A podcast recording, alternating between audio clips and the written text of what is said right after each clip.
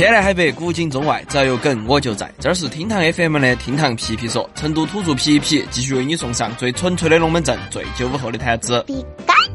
如果你听我皮得够久，应该就还有印象，皮皮曾经盘点过一次中年油腻的特征。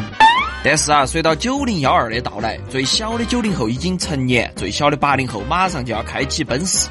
要是你还是觉得油腻只是中年的代名词，那就大错特错了。因为在如今这个人畜不分的畸形时代，油腻已经全面低龄化，开始向每一个年轻人招手。今天皮老师就再度带你探讨一波属于八零九零后的油腻表现。然后赛话摊子会继续，今日谈资，你伟大爷还是你大爷？来了解一下，连央视新闻都忍不住转发的老将时刻。话不多说，我们马上开始来挖。最开始，当油腻这个标签狠狠地打在中年男性身上过后，万众狂欢，似乎所有非中年男性群体都天然拥有油腻的豁免权。不过呢，就现在的情况来看，无数九零后开始秃头发福、保温杯泡枸杞，那么他们都开始油腻了吗？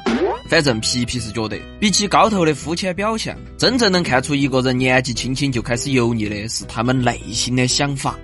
崇拜权力，年轻人油腻呢，一般来说是从崇拜权力开始的。他们自发性的将人以职务高低分为三六九等，从而来灵活的调整自身质量的高低。他们熟练掌握身边环境组织架构，熟记大小领导的日常属性。他们还爱好宫斗剧。热衷钻研权力斗争，并且坚信如果发生穿越，自己肯定就是全世界的主角。满嘴官腔，这种油腻啊和上面的有着异曲同工之处。油腻青年爱好官场发言，当他们使用这种话语讲话的时候啊，会获得颅内高潮。如果有人正常说话呢，则会被当作素人疯狂鄙视。要说这一切的起点是何处，皮皮相信应该就是大学学生会了。作为他们第一个官腔驾校，油腻青年可以很好的在这儿练习官腔用语科目一。哇！虚假包装，油腻青年的履历啊，通常乏善可陈，但并不妨碍他们把自己说得天花乱坠。曾经担任过负责签证的重要职务，指的呢就是学生会干部。在大型公司主导主要项目，通常呢就是兼职美团外卖。熟悉各种计算机操作，硬件、软件双开花，往往呢就是意味着他曾经是个好网管儿，有丰富的行业经验，或许就只是实习了三天吧。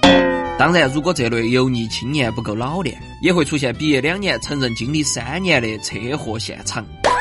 习惯性吹牛，吹牛不打草稿属于油腻青年的被动技能，口吐莲花，嘴巴直通高铁。这类油腻青年吹的牛脉络单纯质朴，逻辑线清晰。皮皮基本上可以用一句话来概括，那就是我的亲戚、朋友、同学、老师、领导和我待过的学校、公司、兴趣小组、活动圈子都是牛人。二次提炼后的中心思想如下：因为那些都已经很牛了，所以我比你以为的还要牛一些。遥想当年，因为眼下的现状啊都一目了然，油腻青年只能被迫遥想当年。尽管呢，当年也不怎么样。但是听众都不晓得啊，所以油腻青年还是可以大胆现编。遥想系列又大致可以分为以下三种：你们现在的条件比我当年好多了。这儿后头的条件涵盖万物，虽然前后差不到那么一两年。你们现在的成就比我当年差多了。这儿后头的成就除了当下肉眼可见部分，涵盖万物。哼，虽然我当年猛猛傻杠得很。但是还是不懂事，现在一般不想说。这后头的猛猛又涵盖了万物，好为人师。油腻青年的一大幻觉就是认为自己已经看开，并且总结出了社会运作的规律，一副众人皆醉我独醒的样子，并且试图想对周边更年轻的后辈进行自己认为的理论传播。然而啊，这些理论往往也非当事人直接领悟归纳的，而是来自二手公众号文章或是某不知名付费成功学。因此啊，他们传授的理论也经常成为了抽自己脸的真相现场。比如说嘛。站在台风口，猪都能飞上天。要不到好久就变成了，哎，风口过后，办死的还是猪，因为你本身就是猪。Oh no！朋友圈晒图，朋友圈呢，属实是油腻青年明争暗斗的主战场了。每一段话，每一张图，都是他们的弹药。轻度油腻者晒消费，新款手机、高档美食、大牌轻奢旅游景点，所有的消费都会以不经意、不在意的方式刻意展示出来。中度油腻晒工作，他们不是在加班，就是在应邀出席各种活动的路上，分享各种心得思考。虽然只是个前台销售，却已经想好了自己当总经理的模样。